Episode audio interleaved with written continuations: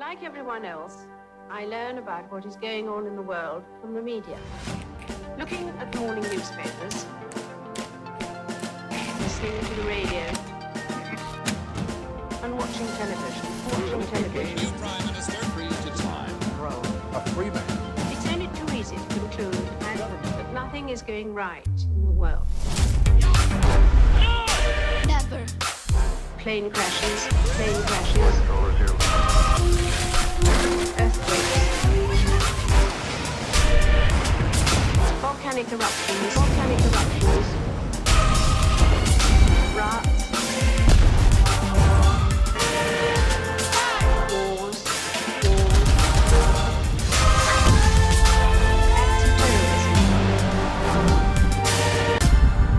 Every individual and every nation have problems.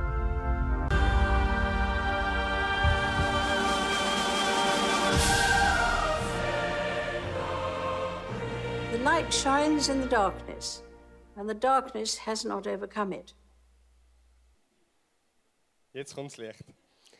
Das Licht scheint in der Dunkelheit und die Dunkelheit konnte es nicht auslöschen.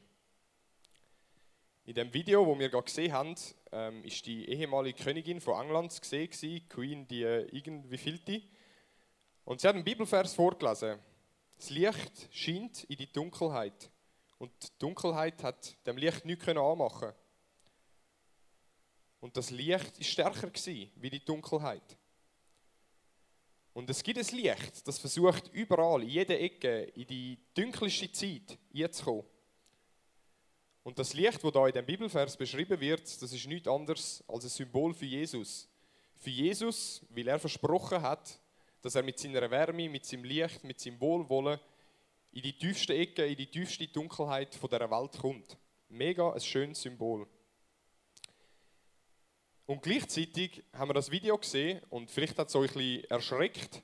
Und das ist ehrlich gesagt ein bisschen meine Absicht damit. Und ich frage mich nach dem Video, ganz ehrlich, wo ist dann der Jesus in dieser Dunkelheit?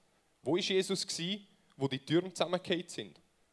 Wo ist Jesus gsi oder wo ist Jesus jetzt, wo es Krieg gibt auf dieser Welt, wo Leute an Hunger sterben, wo es Krankheiten gibt und auch in unserem Umfeld. Das ist nicht nur im Ausland so. Auch bei uns, in unserem Umfeld Krankheiten da sind, Schicksalsschläge da sind, die nicht einfach sind. Die sind da und in dem Sinne fragen wir uns heute zum zweiten Mal, hey, wo ist Gott? Wo ist Gott in dem Leid hinein?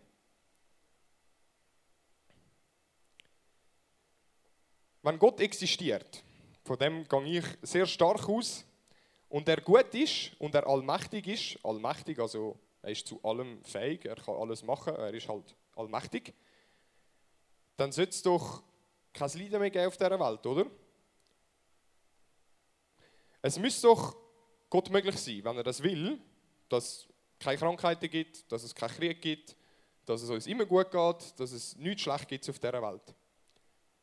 In der Bibel steht doch, dass Gott ein guter Gott ist, mit guten Gedanken über unser Leben, jedes persönlich, und er will, dass es dir und mir gut geht. In der Bibel steht doch auch, dass Gott ein, ein fähiger Gott ist, dass Gott zu vielem fähig ist, dass ihm alles möglich ist, dass er die Welt geschaffen hat und sie nach wie vor in seine Hand hebt. Er ist zu allem fähig. Also wenn Gott gut ist und er ist dazu noch allmächtig, sollte es doch kein Leiden geben, oder? Und darum habe ich euch eine Rechnung mitgebracht, die ist sehr einfach. Wir haben einen guten und einen allmächtigen Gott. Das heißt, es gibt kein Leid auf dieser Welt. Ganz einfach.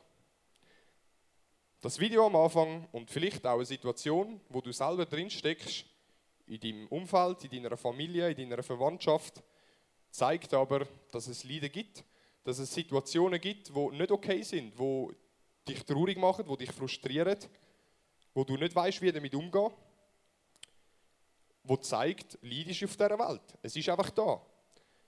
Also geht die Rechnung irgendwie gleich nicht so ganz auf. Also versuchen wir, irgendwie, versuchen wir es mit einer neuen Rechnung. Wir haben Leid auf dieser Welt, das ist wie so das Ergebnis, das müssen wir wie mal als, als eine Gleichung irgendwie setzen. Das ist ein Fakt. Gut, jetzt nehmen wir das von vorher wieder auf und sagen, okay, ähm, dann heißt das also, entweder ist Gott nicht mehr ganz gut in dem Sinn, also er könnte vielleicht das Leiden und die Kriege und alles beenden, aber vielleicht will er ja nicht. Und darum gibt es Leid auf dieser Welt. Das wäre ja irgendwo durch logisch. Das ist eine Variante, wie wir das anschauen können. Oder Gott ist nicht allmächtig.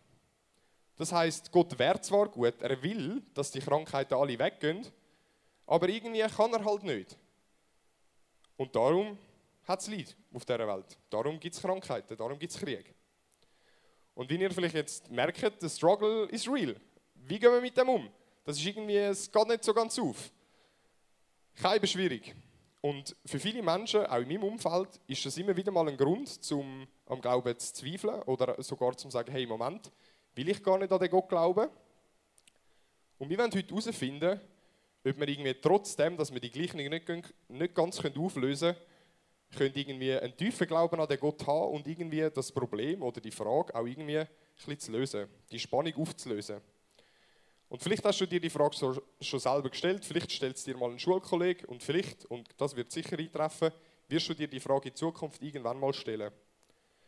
Und in so einem Moment von dem Leiden, von dem Schmerz und von dieser Trauer möchten wir doch die Frage beantworten, hey, wo ist Gott in all dem inne? In diesen persönlichen Geschichten, aber auch einfach auf der ganzen Welt, bei all dem Bösen, was passiert. Und so möchte ich euch heute einmal mehr, oder mit der Roman schon letzte Woche, so Schlüssel mit auf den Weg geben. So Schlüssel, wo vielleicht eine Teilantwort geben auf die Frage, wo ist Gott in all dem inne? Und ich möchte euch zwei Schlüssel vorstellen. Der eine ist mein äh, Veloschlüssel, das ist ein klein. Die erste Möglichkeit, das Leiden zu erklären, wäre einfach zu sagen, okay, Gott ist eigentlich gar nicht schuld an dem Ganzen. Eigentlich sind wir Menschen schuld. Der Schlüssel oder die Leute, die den Schlüssel benutzen, sagen, hey, die Menschheit hat einen Fehler gemacht und vielleicht sogar du hast einen Fehler gemacht. Und darum geht es dir jetzt schlecht. Das Lied ist also ein Weg, um uns irgendwie näher zu Gott zu bringen, sagen die Leute. Und es gehört dazu. Es gehört zum Leben, man muss es akzeptieren und ertragen. Und in der Bibel gibt es eine Story von einem Mann, der heißt Hiob. Ich nehme an, ihr kennt die Geschichte und sonst gehen wir sie grob heute durch. Der Hiob war ein Mann, sehr reich, also sehr, sehr reich. Er war ein Bauer, aber hat so ganz, ganz viele Tausende von Tieren gehabt, mehrere Kinder, mehrere Häuser. Es ist wirklich, es ist mega gut gegangen. Und plötzlich hat es Gott zulassen, dass er schwer krank geworden ist. Ähm, in verschiedenen Schicksalsschlägen, in verschiedenen Katastrophen hat er alle Kinder verloren, sind alle gestorben. Er selber ist todkrank geworden, ist zwar nicht gestorben, aber schwer krank gewesen. Gott hat das alles zulassen. Und jetzt kommen seine drei Freunde und die machen etwas Spannendes. Zuerst hocken sie mal eine Woche mit ihm her und ihn versuchen zu trösten, sagen gar nichts und sagen einfach, sind einfach mal da für ihn. Und nachher suchen sie aber irgendwie Erklärungen. Sie wollen auch erklären, hey, wieso passiert das am Hiob? Und die drei haben nichts Besseres gewusst, als zu sagen, hey Hiob, du hast einen Fehler gemacht in deinem Leben. Irgendwo hast du ganz etwas Böses gemacht, wo Gott nicht gefällt und darum hat er das über dich ergehen Darum hat er dich gekränkt mit dieser Krankheit, darum sind deine Kinder gestorben eine leichte Erklärung. Einfach zu sagen, ja gut, der Mensch ist schuld. Der, der halt die Schuld hat, der ist selber schuld. Aber Gott sagt später klar, hey, der Hiob, der ist unschuldig. Der Hiob hat nichts gemacht, was irgendwie schlecht wäre vor Gott. Und er ist nicht schuld für das, was an ihm passiert. Und das gilt auch für uns. Und das müssen wir uns dick in die Tore schreiben. Gott bestraft uns nicht. Er kommt nicht und sagt, hey, du hast das gemacht. Es ist schlecht in meinen Augen, darum mache ich jetzt etwas noch Schlechteres an dir. So ist Gott nicht. Und das ist wichtig zu wissen. Du bist nicht schuld an dem Ganzen. Du bist nicht schuld, wenn dich Krankheit trifft. Du bist nicht schuld, wenn so etwas passiert in deinem Umfeld. Und der Schlüssel, und vielleicht gerade weil er so klein ist, funktioniert er irgendwie nicht mega, um das Problem zu erklären, um die Frage zu klären, hey, wo ist Gott in all dem inne? Und zudem erklärt der Schlüssel ja eigentlich nicht wirklich, was ist jetzt, wenn eine Überschwemmung kommt, weil, also, meines Wissens sind Menschen nicht unbedingt verantwortlich für das. Also wenn ich irgendwie, keine Ahnung, etwas Böses mache, dann hat es am nächsten Tag ja nicht irgendwo eine Überschwemmung wegen mir. Ähm, das können wir uns irgendwie auch nicht so ganz erklären. Ja, dann gehen wir halt zu einem weiteren Schlüssel, weil der hat uns jetzt nicht mega gut geholfen, ehrlich gesagt. Vielleicht hilft uns ja der nächste. Äh, der ist schon ein bisschen grösser. Die zweite Möglichkeit, das Leiden zu erklären, wäre einfach zu sagen, okay, der Teufel, der ist allem schuld. Der Teufel ist so der Gegenspieler von Gott. Er hat weniger Macht oder einiges weniger Macht wie er. Aber er will irgendwie immer das, was Gott nicht will. Also wenn Gott etwas Gutes will für uns, dann will der Teufel etwas Schlechtes für uns. Und dann macht es natürlich Sinn, einfach zu sagen, ja gut, der Teufel kann das irgendwie machen. Der hat so viel Macht, um das zu machen. Und dort, oder die Leute, die den Schlüssel brauchen, sagen, hey, Gott ist eigentlich mega gut und er will eigentlich gar nicht, dass das passiert. Krankheit, Katastrophen und all das, das ist gar nicht in Gottes Absicht, das will er gar nicht zulassen, das ist nicht seine Idee. Und der Teufel kommt da rein und tut in dem Sinn Gottes, als Gottes Gegenspieler dort spielen. Und die Leute sagen jetzt, hey, du musst einfach sehr lang beten und beten und beten und beten und dann musst du noch kämpfen und nochmal kämpfen und irgendwann wirst du dann gesund. Und irgendwann gibt es keine Naturkatastrophe mehr auf dieser Welt. Das ist jetzt sehr extrem gesagt. Und die Leute, also, aber das ist immer so ein bisschen in diesen Köpfen, und die Leute sagen dann auch, und solange die Person nicht gesund wird, musst du einfach, musst du einfach mit dem weitergehen. Und vielleicht hast du sogar zu wenig Glauben, wenn die Person nicht gesund wird. Was ist dann? Also, du musst einfach mehr glauben. Und ihr seht, ich glaube, das ist auch nicht irgendwie die Botschaft, die ich euch heute Abend will weitergeben will. Auch der Schlüssel, auch diese Möglichkeit ist sehr einseitig und sehr extrem. Es kann ja nicht sein, dass es an mir liegt, ob ich jetzt, wenn ich jetzt eine Krankheit habe oder jemand aus meinem Umfeld, dass jemand gesund wird oder nicht. Und was passiert, wenn man betet und betet und es passiert einfach nichts? Und verstehe mich nicht falsch, Gebet ist etwas mega Wichtiges. Aber Gott ist in dem Sinne nicht einfach ein Wunschautomat, wo wir einmal etwas beten können und dann bekommen wir es. Ich möchte euch von meiner Geschichte erzählen. Ich habe meinen Vater vor einem Jahr ein bisschen mehr an Krebs verloren. Er ist gestorben nach etwa einem halben Jahr krank sein. Und wir haben sehr viel gebetet. Und im Nachhinein bin ich mega froh darum, dass wir das gemacht haben. Ich bin mega froh darum, um irgendwie die Zeit, wo wir haben können beten und haben können glauben, dass etwas passiert. Und gleich hat Gott ihn nicht geheilt. Und wir kommen noch darauf, wie, wie wir mit dem umgehen, wieso wir das nicht gerade erklären können. Aber da ihnen einfach zu wissen, hey, man darf beten, man darf glauben, man darf sich von anderen ermutigen lassen, um zu sagen, hey, ja, lass uns nochmal noch beten für das Thema.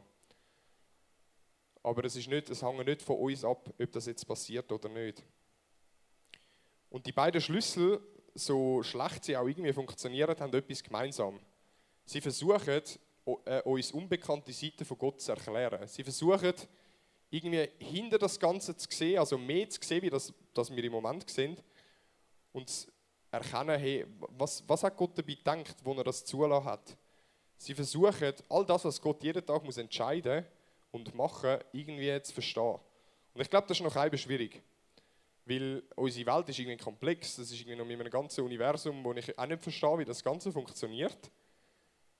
Und ich frage mich, können wir überhaupt begreifen, wieso zum Beispiel Überschwemmung passiert? Wie, wie, was passiert, was muss passieren, dass es irgendwo zu viel regnet und, und so weiter. Ich check das doch gar nicht. Und ich glaube, für so einen einfachen Schlüssel, so eine einfache Antwort ist vielleicht dies und mein Hirn ein bisschen zu klein. Meins auf jeden Fall, weil ich habe versucht, eine Antwort auf das zu finden. Und ich habe sie nicht gefunden. Aber wir möchten schauen, wie die Geschichte beim Hiob ein bisschen weitergegangen ist. Und vielleicht finden wir ja dort noch eine Antwort. Die drei Freunde, die wir schon kannten von ihnen, die sind irgendwann von dieser Bildfläche verschwunden. Weil Gott ist gekommen und hat mehr mit dem Hiob angefangen zu reden. Zuerst hat er diesen drei Jungs mal gesagt, dass sie eigentlich alles falsch gemacht haben. Weil sie haben ihm gesagt, er sei schuld. Und Gott hat wirklich gesagt, hey, du bist nicht schuld für das. Und die sind dann abgehauen oder, keine Ahnung, haben sich irgendwie verzogen. Und dann ist Gott mit dem Hiob allein gewesen. Und der Hiob hat Gott gefragt, hey, wieso? Wieso ist mir das alles passiert? Wieso hat mir das müssen passieren? Gib mir eine Antwort auf die Frage. Zeig du dich mir. Ich bin schon so lange allein in dem, niemand hilft mir, die Freunde sind jetzt weggegangen, ich bin verzweifelt, ich brauche eine Antwort von dir. Und Gott ist gekommen und hat ihm eine Antwort gegeben. Und ich glaube, es ist eine Antwort, die gilt auch für uns. Es steht im Hiob 38. Der Herr antwortete Hiob aus dem Sturm und sprach, nun sei ein Mann und stehe mir Rede und Antwort. Ich will dir meine Fragen vorlegen. Belehre mich doch, wenn du es kannst. Wo warst du, als ich die Fundamente der Erde legte? Erzähl es mir, wenn du es weißt. Wer bestimmte, wie groß die Erde sein soll? Wer hat sie mit der Messschnur ausgemessen? Du kennst dich doch damit aus, oder etwa nicht?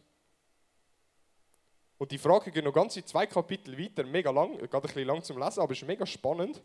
Und ich frage mich so, hey, wieso stellt Gott einfach Fragen? Er, der Hiob erwartet eine Antwort und Gott löchern ihn einfach mit irgendwelchen Fragen, die niemand von uns irgendwann kann beantworten kann.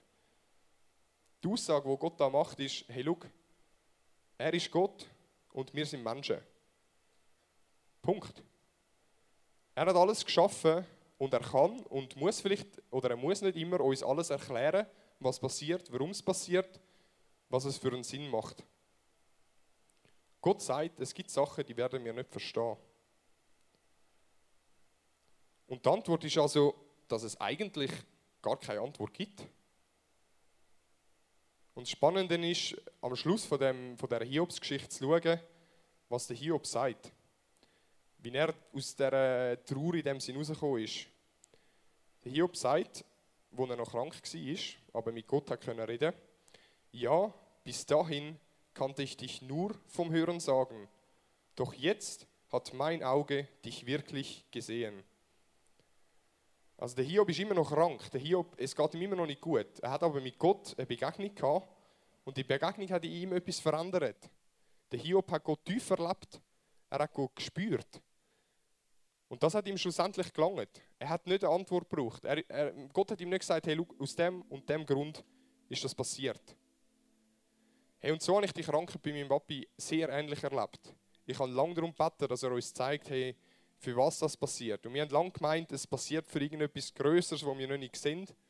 Dass Leute irgendwie mehr von Gott erfahren, dass unsere Nachbarn zum Glauben kommen durch das, weil der Papi glaubt hat, dass Gott jetzt aktiv da ist.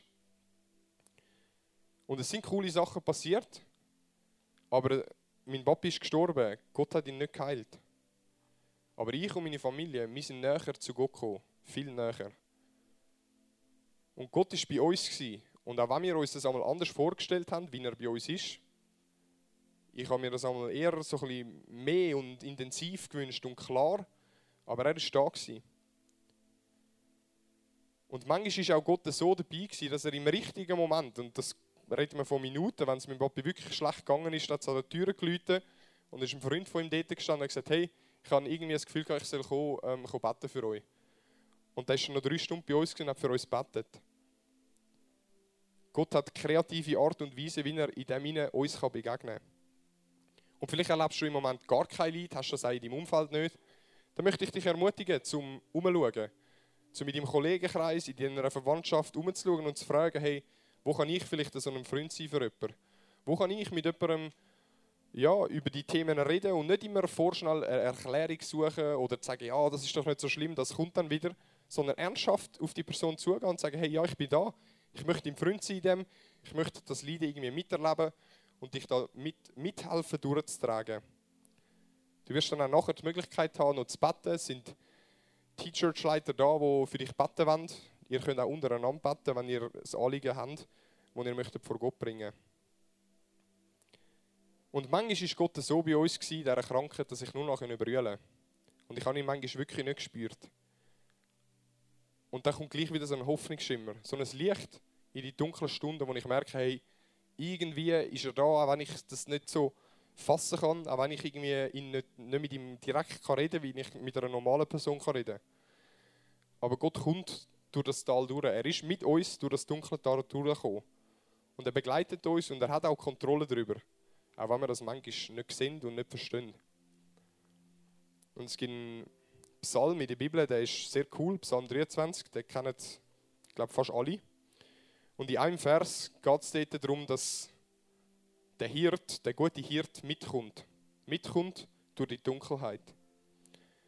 Auch wenn ich durchs dunkle Tal vom Tod gehe, muss ich keine Angst haben. Weil du bist an meiner Seite Dein Stecken und dein Stab schützen und tröstet mich. Jesus ist das Licht, wo in die Dunkelheit scheint. Und er schafft es, in die dunkelsten Ecken von dieser Welt, von deinem Leid, von deinem Herz zu scheinen. Und wir erinnern uns an das Video vom Anfang. Jesus kommt mit. Jesus kommt wirklich in die Dunkelheit. Wir dürfen ihn dort einladen. Vertrau darauf und lass du Jesus in die Dunkelheit ein.